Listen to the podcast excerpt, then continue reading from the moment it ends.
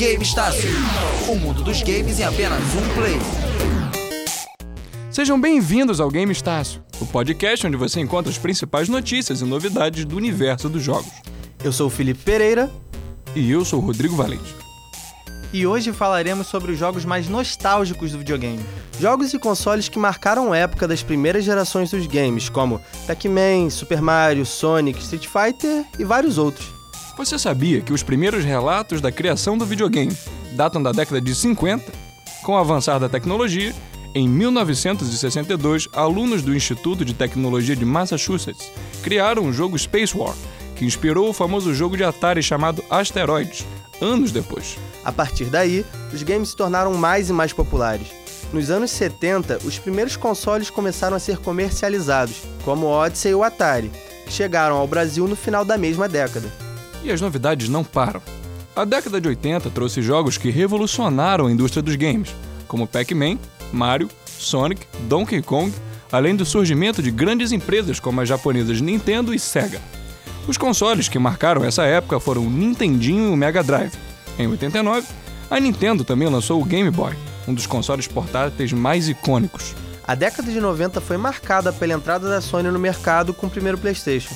Outro console memorável da época é o Nintendo 64. Já nos anos 2000, vimos o nascimento do Xbox, console da Microsoft que rivalizou com o PlayStation da Sony.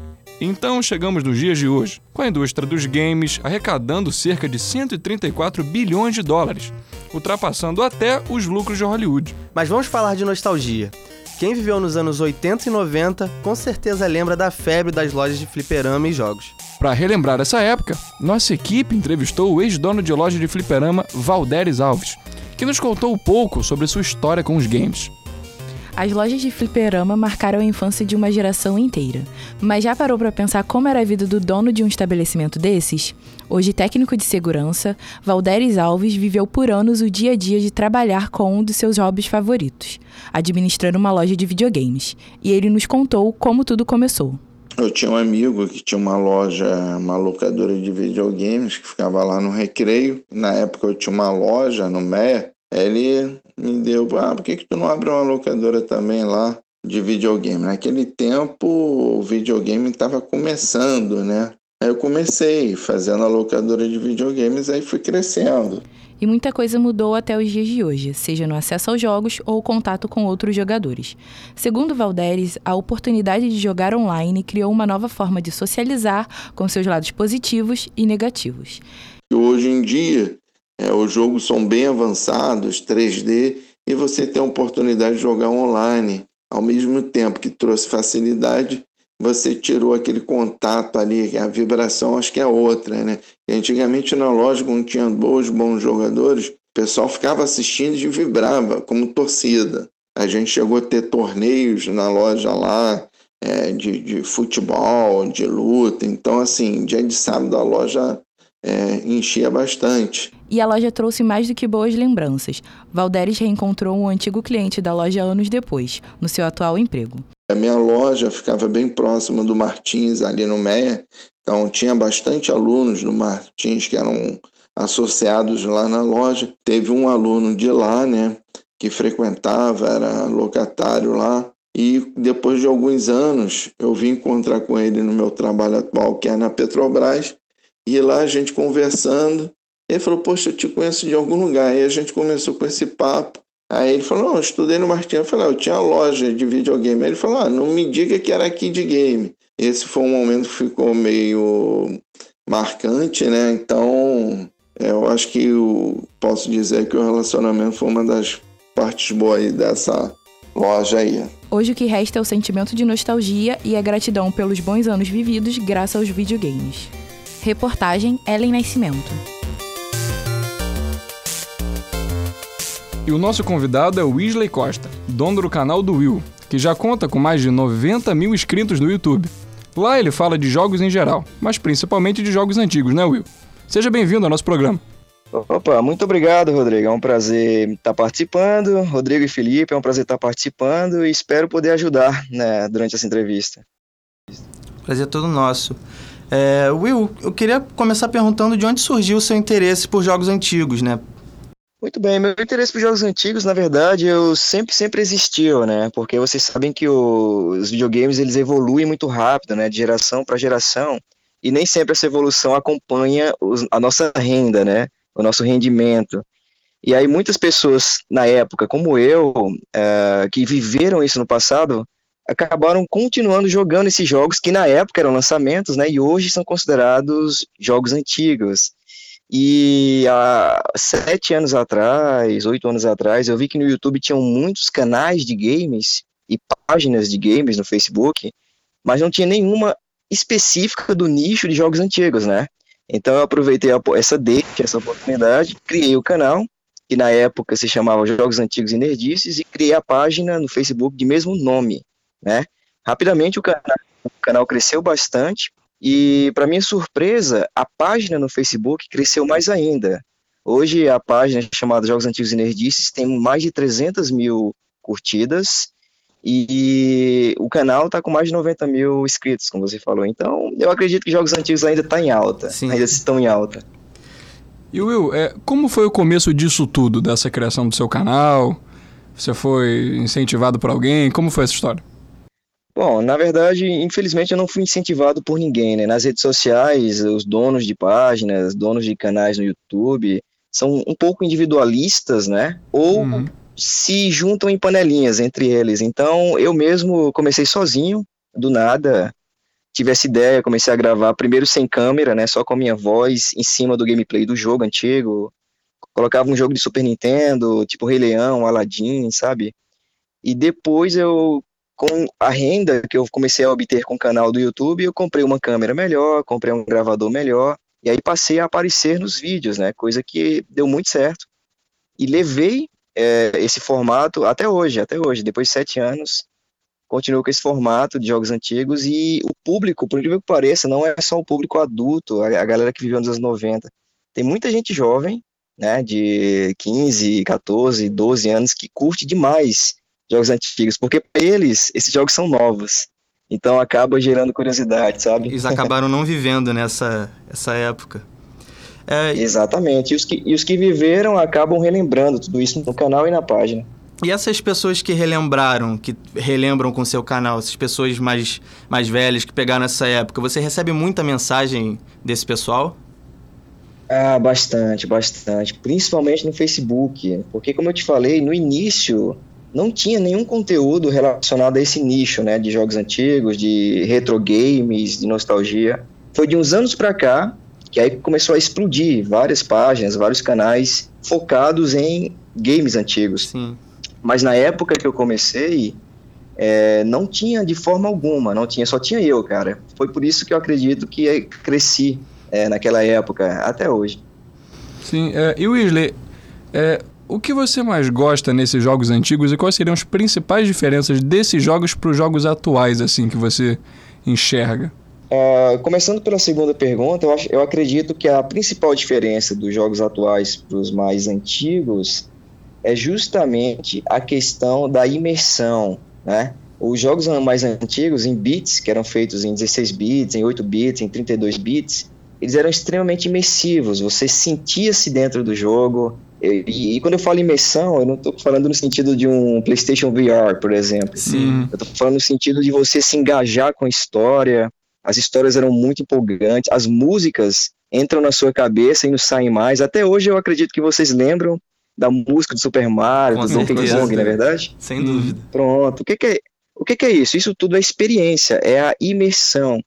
Imersão essa que foi perdida com o passar das gerações de videogames que se focaram mais nos gráficos, né? A evolução gráfica, 4K, Full HD. E hoje a, a indústria do videogame percebeu que o, a experiência é muito mais importante do que gráficos. Então, hoje temos uma, uma grande ascensão dos jogos indies, que em sua maioria são em bits, né? Os jogos indies são gráficos simples, gráficos pixelados, gráficos que parecem com os dos jogos antigos, entende? Então, acredito que a principal diferença entre os jogos antigos e os atuais é essa questão da experiência, da imersão que causa uh, nos jogadores. E o que eu mais gosto nos jogos antigos, por incrível que pareça, é, é justamente a dificuldade. pessoal, Felipe e Rodrigo, é a dificuldade. Hoje em dia os jogos estão muito fáceis, cheio de tutoriais, cheio de DLCs, uh, cheio de pay to win, né? Que eles falam que você compra skin, compra poderes, compra acessórios. Gente na é internet ensinando, né? Exatamente. Tudo é comprado hoje em dia. E os jogos antigos não. Eles eram difíceis pra caramba, já te colocavam no meio do fogo cruzado e ó, se vira aí. E você passava meses pra zerar um jogo só, meses. Eu acho isso muito legal. É, e agora eu queria fazer uma pergunta um pouco mais pessoal, assim. Eu queria saber se você, hoje em dia, consegue viver do seu canal, se você trabalha com mais alguma coisa. Como é que é essa situação? Boa pergunta. É, pessoal, atualmente dá para viver do, do canal e da página no Facebook. Dá para viver tranquilamente se eu quisesse viver só com a renda da página e, e do canal. E do Instagram também, que o Jogos Antigos tem o Instagram. Mas eu não escolhi viver apenas exclusivamente de jogos antigos por questão de, uh, por exemplo, eu sou advogado, eu sou advogado e terapeuta, então eu tenho uma profissão por fora, e são profissões que eu gosto muito, sabe? Então é mais por questão pessoal mesmo. Porém, Felipe Rodrigo, se eu quisesse largar tudo agora e ficar vivendo só da, da renda do canal e da página, daria tranquilamente. Ah, Mas bacana. isso depois de oito anos de trabalho, viu? Sim. Imagina o esforço. Muito, muito esforço. É, demora demais para crescer na, na internet.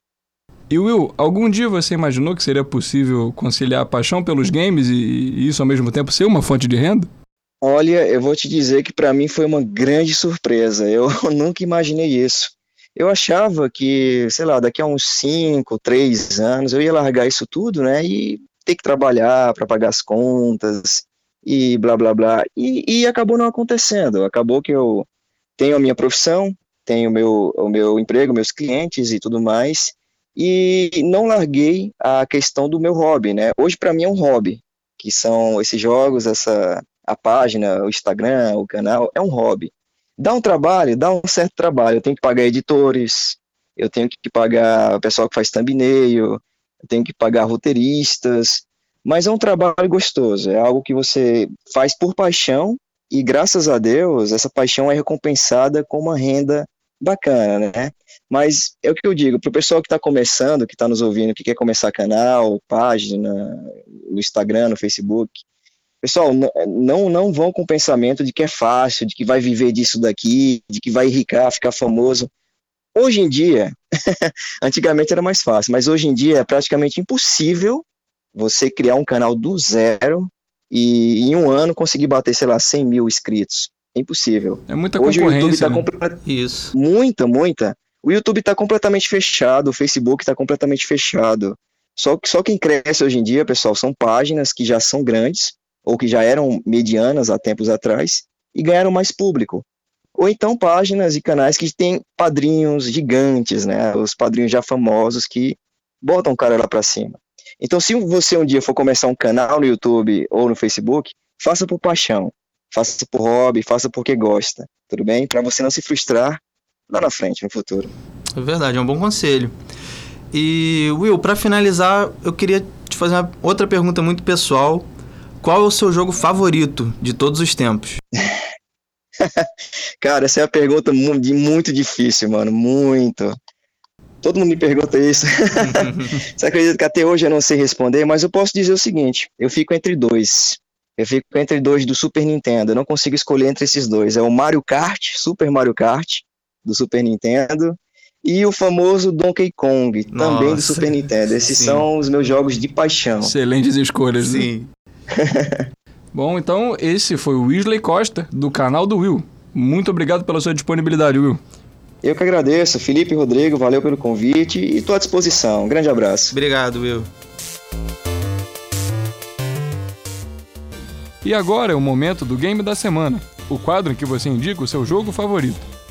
Meu nome é Luca Duque, eu curso publicidade e o jogo que eu recomendo é Dark Souls.